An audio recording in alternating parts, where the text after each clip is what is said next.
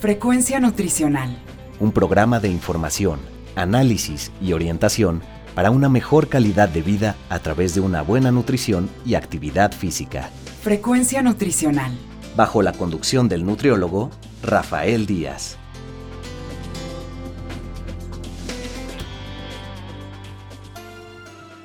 Hola amigos y amigas, les saluda Rafael Díaz García, ya estamos en su programa Frecuencia Nutricional, un programa de la Universidad Autónoma Metropolitana Unidad Xochimilco para Guam Radio 94.1 FM. Antes de cualquier otra cosa, quiero agradecer a todos los que durante estos días nos han seguido en nuestra página web y se han puesto en contacto vía correo electrónico. Sus comentarios y sugerencias son muy importantes para todos los que hacemos este programa. Recuerden que Frecuencia Nutricional es un programa hecho por personal docente e investigadores de la licenciatura en Nutrición Humana de la UAM Xochimilco para todos ustedes, y el cual tiene como objetivo informar, analizar y orientar en los diferentes temas relacionados con la alimentación y la nutrición. El día de hoy les vamos a presentar una entrevista que le concedió la maestra Katia García Maldonado del Poder del Consumidor a la doctora Norma Ramos Ibáñez. Platicaron sobre el tema de la importancia del etiquetado de advertencia en alimentos y bebidas. Escuchemos la entrevista. Frecuencia Nutricional. Hola, ¿qué tal? Les habla Norma Ramos Ibáñez, coordinadora de la licenciatura en Nutrición Humana. En esta ocasión nos acompaña la maestra Katia García Maldonado del Poder del Consumidor quien nos va a hablar sobre la importancia del etiquetado de advertencia en alimentos y bebidas. Bienvenida. ¿Qué tal? Muchas gracias por la invitación, Norma. Pues me gustaría que nos eh, explicaras a qué se refiere el etiquetado. O sea, ¿tiene ciertas características? ¿Se pide que este etiquetado esté en alimentos y bebidas? Bueno, pues para empezar, el etiquetado en los productos que vienen empaquetados es la única herramienta que tenemos como consumidores para conocer realmente lo que contienen los productos que vamos a comer. O a beber. Entonces, por eso y de ahí viene la importancia de que el etiquetado que, que tengamos sea realmente claro, rápido de entender sin necesidad de estar haciendo cálculos. Y el etiquetado que tenemos actualmente en los productos no cumple con estas características, ni siquiera, o sea, la mayoría de la población no logra entender estos bolitas que son unos símbolos blancos que vienen enfrente de los productos que nos dicen el porcentaje de los requerimientos diarios de, ciertos nutrimentos. Y entonces, por eso, lo que se está trabajando actualmente es que en lugar de que nos pongan porcentajes o números o de manera muy, muy particular, lo que se está buscando es que se tengan ahora etiquetados de advertencia en los productos que, que están empaquetados. Es decir, cuando se tendría un sello que es de forma de octágono, de color negro, únicamente con las leyendas exceso de calorías, de grasas o sodio o azúcares. Entonces, con estos, con estos sellos es una forma mucho más sencilla y gráfica para que las personas podamos conocer cuando un producto contiene cantidades elevadas de estos nutrimentos, que son los nutrimentos que se han relacionado con el riesgo o el incremento de riesgo de presentar eh, sobrepeso, obesidad y sus enfermedades crónicas relacionadas. Entonces ahora es un etiquetado de advertencia donde traería estos elementos o estos componentes en la etiqueta, o sea, básicamente. Así es, vendrían en la parte frontal del empaque, únicamente de, de alimentos y bebidas procesadas y ultraprocesadas, es decir, la sal o azúcar o aceite, tal cual no, no llevarían un, un sello, ¿no? Sería como un poco ilógico o absurdo que la, la, sal dijera exceso de sodio, ¿no? Entonces solamente se pondría en productos que contienen de manera añadida por el fabricante estos nutrimentos como los azúcares, azúcares añadidos, sodio y grasas saturadas, sí, grasas saturadas. Entonces,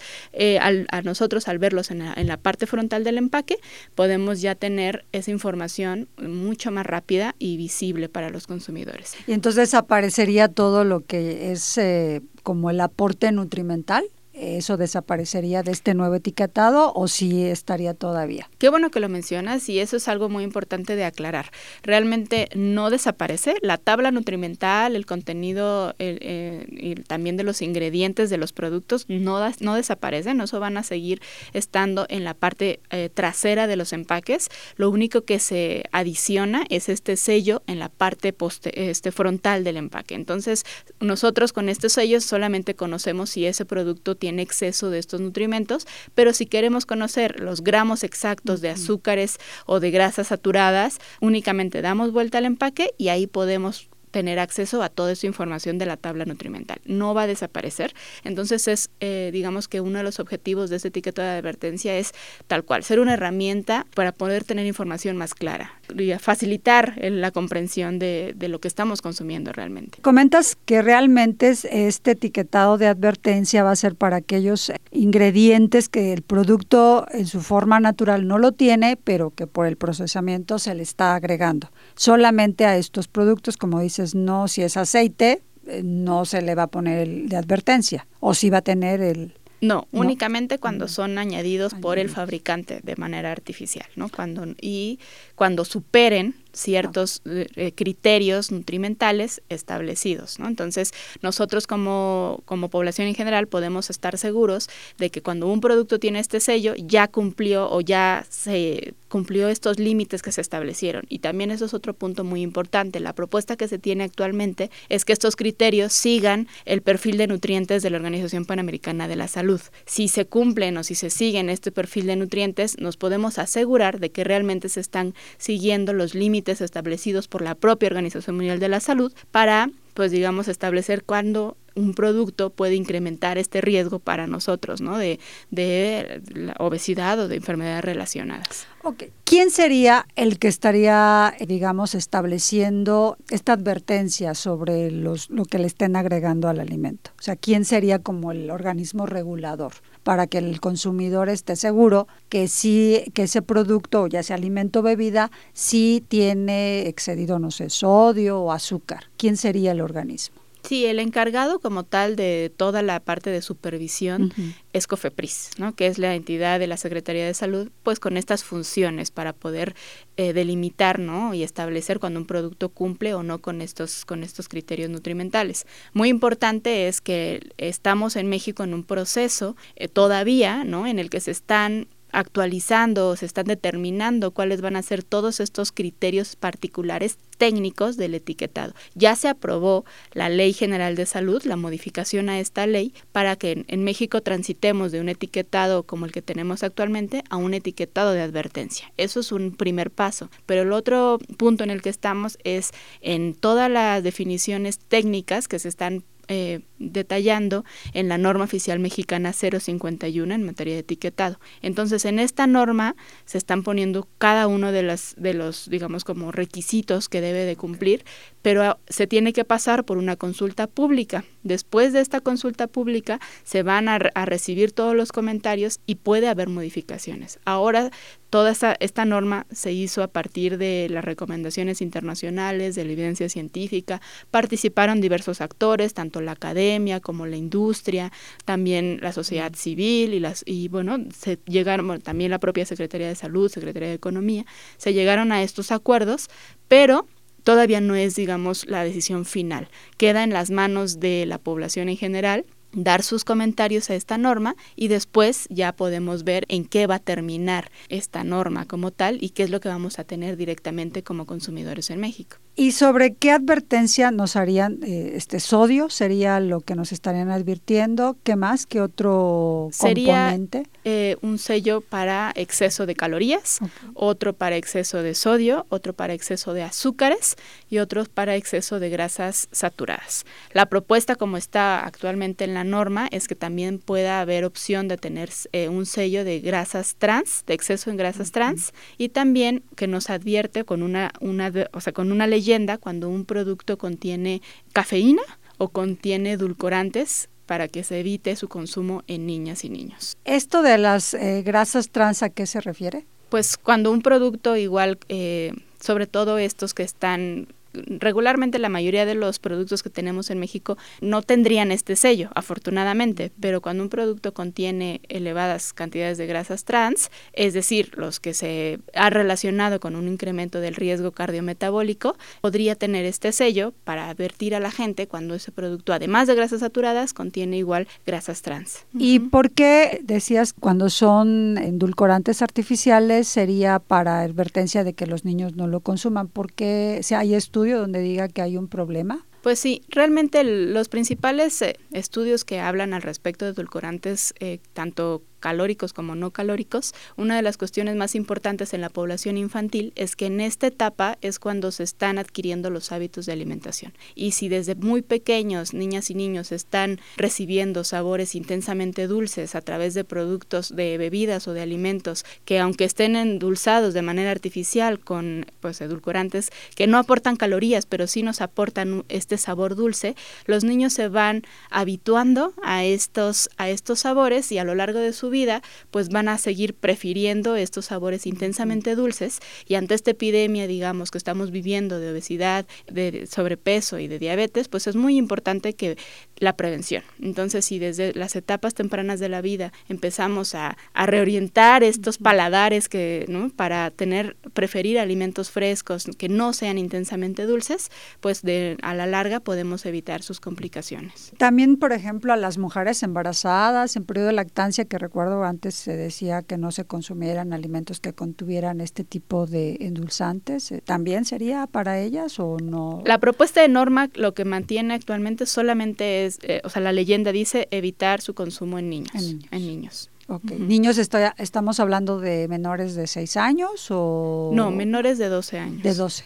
¿Algún alimento en específico, bueno, más bien el etiquetado, que vaya hacia personas adultas mayores? No, hasta el momento digamos que, bueno, las recomendaciones que seguirían estos criterios nutrimentales pues están basados en las recomendaciones para la población, digamos, adulta saludable, ¿no? Entonces, pues ahí tanto la misma recomendación de consumo de azúcares añadidos es la misma, digamos, para adultos que adultos mayores, ¿no? No exceder el 10% del total de las calorías que provengan de azúcares añadidos. Entonces, nos podemos asegurar que si un producto tiene este sello de, ah, de exceso de azúcares añadidos, pues también aplica, ¿no? Para la población adulta mayor, también como para la población infantil. ¿Y tienen ustedes eh, como referencia cuántos alimentos y bebidas tendrían este etiquetado de advertencia? Bueno, nosotros desde el Poder del Consumidor no contamos con esas bases de datos, pero sí tenemos la certeza de que el Instituto Nacional de Salud Pública, que fue, digamos, uno de los actores más importantes para proponer este, este nuevo sistema de advertencia, ellos realizaron ya o tienen ya varios años realizando estos estudios y seleccionando todos los productos que se encuentran en el mercado varios años atrás y corren modelos estadísticos para poder determinar cuáles son los productos que tendrían estos etiquetados. De manera muy general, lo que yo te podría decir es que sobre todo los que van a tener estos sellos son los productos ultraprocesados, es decir, los que tienen cantidades excesivas de estos nutrimentos críticos y digamos que los que son como muy consumidos como comida rápida, ¿no? Que son además que contienen pues otro tipo de pues como de engaños o de manipulación para que la gente los consuma. Entonces ahí entra otra parte muy importante de la propuesta de la norma, que, que se, se propone que cuando un producto tenga un sello o más, no pueda ser publicitado o no pueda tener en sus empaques ningún tipo de promoción dirigidas a, los niños. Esto, por ejemplo, en Chile ya está pasando. Un cereal, una caja de cereales eh, donde pues se está poniendo ahí un tigre grande, fuerte y demás, ya no, en Chile ya no, ya no lo tiene. Solamente está en la caja de cereal, el sello de exceso de calorías y de azúcares, pero no tienen todos estos elementos persuasivos para niñas y niños. Y eso es lo que también se busca que pase en México. Ahorita que comentas de ciertos productos, mencionaste la palabra de ultraprocesados. Eh, ¿A qué te refieres exactamente? O sea, ¿cómo podría una persona saber que es un ultraprocesado? Los productos ultraprocesados son cuando a partir de digamos como de manejos artificiales tanto por la por los fabricantes como de manera cuando una persona le agrega de manera artificial cantidades elevadas de azúcares añadidos, de grasas saturadas y de sodio. Entonces, un alimento ultraprocesado nos está hablando de que este producto pues tiene ha llevado un cierto grado de manufactura que nos habla de que ya contiene mínimas o sea, una mínima cantidad del producto de manera natural. Lo que contiene es todo lo que se agrega de manera artificial, no un producto, no es una fresa, por ejemplo, sino es una fresa que ya le agregaron colorantes artificiales, saborizantes, ¿no? Y entonces, y además le pueden incluso agregar pues azúcares, ¿no? Para poder hacer esta, esta fresa mucho más apetecible para la población. Entonces, ahora en este etiquetado de advertencia comentas de que no van a hacer a un alimento o bebida como que es la panacea para determinados, eh, em, el control o, hasta el alivio de determinadas enfermedades? ¿También se va a controlar eso en la etiqueta, digamos? Bueno, muy claro, o sea, importante también aclarar, ¿no? El etiquetado de advertencia es parte, o sea, es una sola medida que forman parte de una política integral de combate a la obesidad, ¿no? Eh, la obesidad en sí y la diabetes, pues como son problemas muy importantes y graves de salud pública en México, no pueden resolverse con una sola medida. Con así nos encantaría que el etiquetado fuera la, la, varita mágica, pero no lo es, ¿no? Esto es una parte, sobre todo y muy importante, de acceso a la información, de contribuir a garantizar nuestro derecho a la información, como todos los mexicanos tenemos. Entonces, eh, pero también tiene que estar acompañada de otras medidas de política pública, ¿no? Otra otra cuestión muy importante es que eh, se tenga se regule toda la publicidad dirigida a la infancia, ¿no? De todos estos productos eh, ultraprocesados, sobre todo, también que se tengan alimentos saludables al interior de las escuelas, que se tenga acceso a agua potable en, en, los, en las escuelas y en los espacios públicos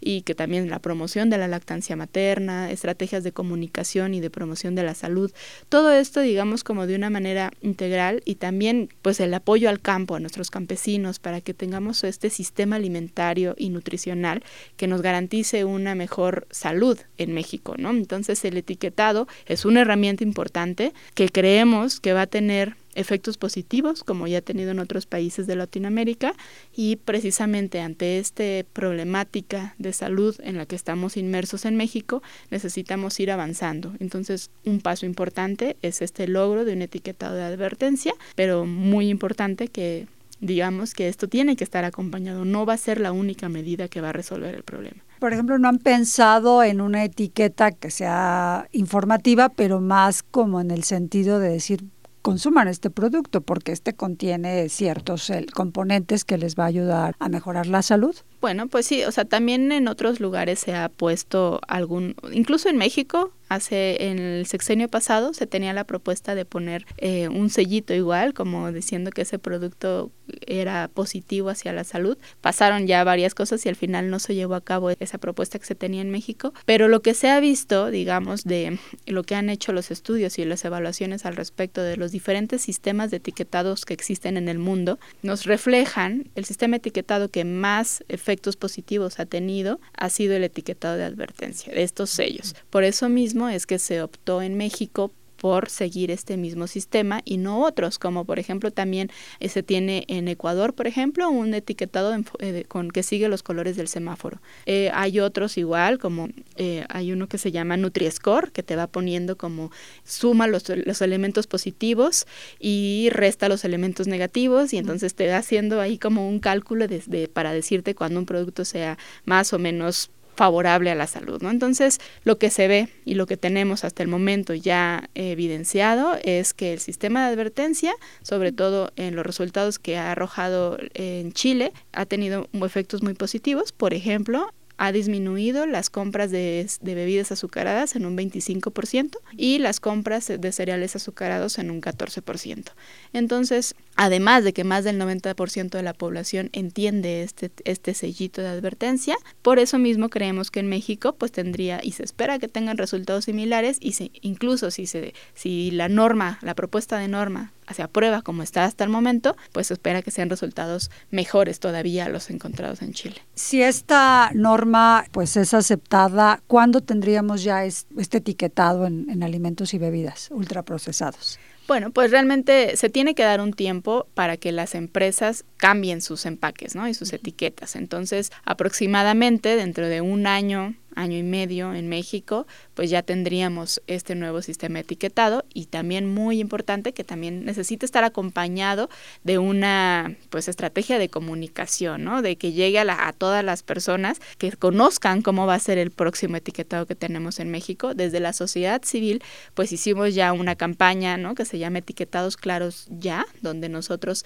presentamos cuáles son estos sellos, ¿no? Está en el metro, es, está en espectaculares, en camiones través de transporte público, ¿no? Pero bueno, en redes sociales, por supuesto, pero pues importante que, se, que sea a nivel nacional, ¿no? Que a nivel nacional la Secretaría de Salud, que es la encargada de este tipo de temas, pues empiece a divulgar, ¿no? Y a, y a informar cuáles son o cuál va a ser este nuevo sistema etiquetado para que la gente se vaya familiarizando y de esta manera, pues cuando lo vean en, ya en, en las tienditas, en los supermercados, pues lo, lo comprenden de una mejor forma. Entonces estamos considerando que en el 2021, mediados del 2021, todos los alimentos y bebidas tendrían que tener este etiquetado. Así es, así es, los que están envasados. Envasados. Empaquetados. Y eh, en relación a lo que dices que ya están haciendo campañas, nuestros radioescuchas están interesados en ir conociendo a dónde podrían ir revisando esta información.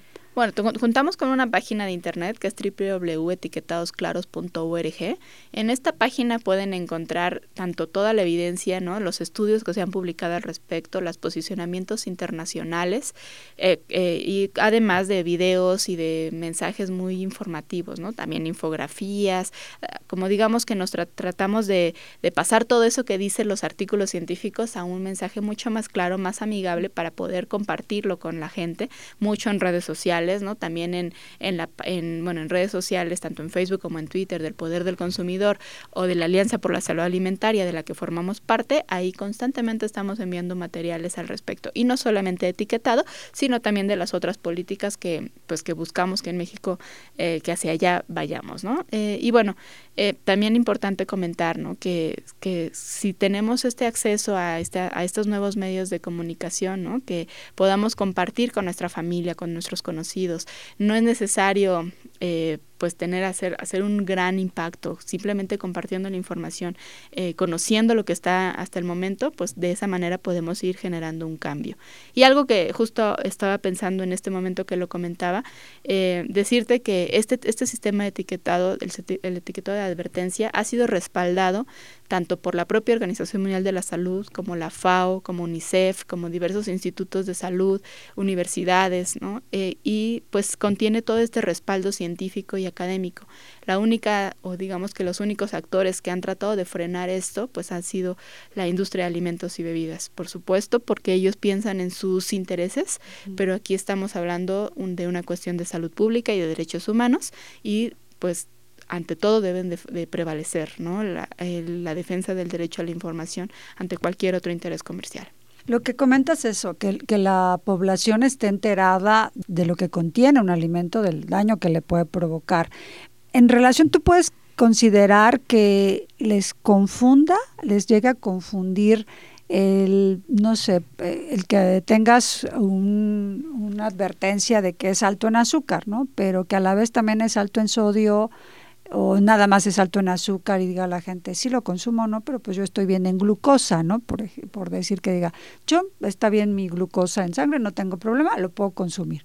Podría confundir esto que pese a que la persona se considera que está sano y lo siga consumiendo, lo que esperamos, sobre todo, es que si ya se ha visto que en otros países más del 90% de la población lo entiende, creemos que en México, incluso también por estudios realizados ya eh, en niños aquí en México por el Instituto Nacional de Salud Pública, los, hasta, hasta niños y niñas pueden identificar cuáles productos son más saludables que otros, ¿no? Entonces, eso es lo que buscamos a nivel nacional, que eso se replique a nivel nacional. Eh, por supuesto que también eso es una cuestión de eh, de información, ¿no? O sea, el la primer objetivo es brindar la información, ya las personas tendremos eh, pues la decisión, ¿no? De poder decidir si queremos consumir eso o no, pero eh, justo regresar a esta parte que es un derecho a la información. Y al tener este derecho, pues, o este acceso, se busca generar esta conciencia y que poco a poco vayan disminuyendo su consumo, ¿no? Entonces, Puede que sí, ¿no? O sea, puede que incluso una persona diga, bueno, pues yo he consumido durante muchísimos años este producto y lo voy a seguir consumiendo y están en todo su derecho, pero al menos ya van a saber que ese producto eh, contiene cantidades excesivas de, azúcares añadidos o de calorías, ¿no? Y sobre todo, también muy importante, en los productos que son considerados como saludables por la mayoría de la población, como los jugos, los néctares, los yogurts, ¿no? O sea, que tienen esta, esta idea, la mayoría de las personas, de que es algo bueno, de que, de que le están, sobre todo que es consumido para población infantil, que se está dando algo nutritivo a, sus hijos, cuando en realidad vean estos sellos ellos, ¿no? Pues pueden hacer un llamado de atención, ¿no? Decir, ay, yo pensaba que le estaba dando algo positivo a, mi, a mi niño, ¿no? Entonces, si bien, si ya un, ven que un néctar tiene aproximadamente 7 cucharadas cafeteras de azúcar y tiene este sello de, de alto en azúcares, pues las personas podemos empezar a, ir cambiando esta forma en la que asociamos como positivos o a ciertos productos o no. Sí, que a veces es la creencia, ¿no? De los malos o los buenos alimentos. Que, al final tampoco, o sea, no estamos buscando decir cuál es bueno, cuál es malo, sino lo que se busca con este sistema etiquetado es informar a la población. Simplemente decir, este está superando los límites establecidos por la Organización Panamericana de la Salud. O sea, este producto está, contiene cantidades excesivas de, de cierto nutrimento. Pero no te estamos diciendo, no lo consumas nunca más en tu vida o este producto es malo, sino te estamos informando lo que contiene. Y si si quieres conocer eh, de manera particular cuántos gramos contiene, también lo puedes obtener en la tabla nutrimental, ¿no? Entonces es información ante todo. No no vamos a estigmatizar algún producto, sino simplemente queremos informar a la gente lo que se está consumiendo. ¿Cuándo esperarían ver un resultado positivo que diga la gente ya está consumiendo menos alimentos con altos en azúcar? O sea, ¿cuándo ustedes aproximadamente habría un resultado ya positivo? Esto es, digamos, paso a paso, ¿no? Se espera, como ya se tuvo en Chile, a partir de dos años después de la implementación del etiquetado, se encontraron estos resultados en la disminución del consumo de, de ciertos productos. Pero también, ah, digamos que a largo plazo no podemos, o sea, la disminución del, en las estadísticas de obesidad y de diabetes no van a pasar de un día para otro, ¿no? Esto acompañado de otras medidas, esperamos que en unos años, no sé, cinco, seis, siete años adelante, pues empiecen a ver un poco, al menos el freno, ¿no? De, de, esta, de estos incrementos tan alarmantes que estamos teniendo de estas enfermedades en México. Eh, y ahorita que comentas en, Chile que han visto este, estos cambios, ¿en qué tipo de alimentos se ha visto más la reducción del consumo? ¿En bebidas o en cereales? Sí, sobre la, la mayor reducción se ha visto en bebidas azucaradas, ¿no? Entonces, esa es la donde se ha visto un mayor impacto. Eh, y pues en México, siendo los mayores consumidores de bebidas azucaradas en todo el mundo, pues creemos que eso va a tener un efecto positivo, ¿no? Y hacia allá, hacia allá queremos llegar. Pues muchas gracias a la maestra García Maldonado por esta interesante entrevista. Gracias por la invitación y un saludo a todos, tu auditorio. Gracias. Y a nuestros radioescuchas también les agradecemos habernos escuchado. Hasta la próxima. Frecuencia nutricional. Bien amigos, pues esta fue la entrevista que concedió la maestra Katia García Maldonado a la doctora Norma Ramos Ibáñez. Ella viene del Poder del Consumidor. Espero que haya sido del agrado de todos ustedes. Con esto estamos también terminando nuestro programa. Esperamos haya sido de su agrado. Recuerden que podemos seguir en contacto a través de nuestra página web www.facebook.com diagonal frecuencia nutricional.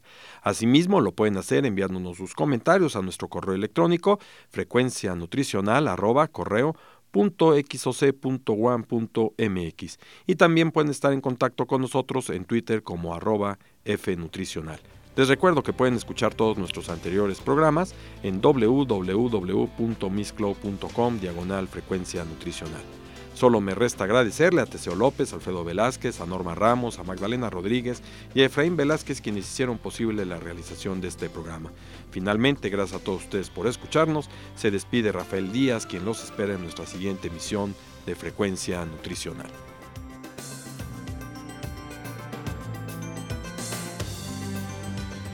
Frecuencia Nutricional. Un programa de información, análisis y orientación para una mejor calidad de vida a través de una buena nutrición y actividad física. Frecuencia Nutricional. Una producción de la Unidad Xochimilco para Guam Radio 94.1 FM.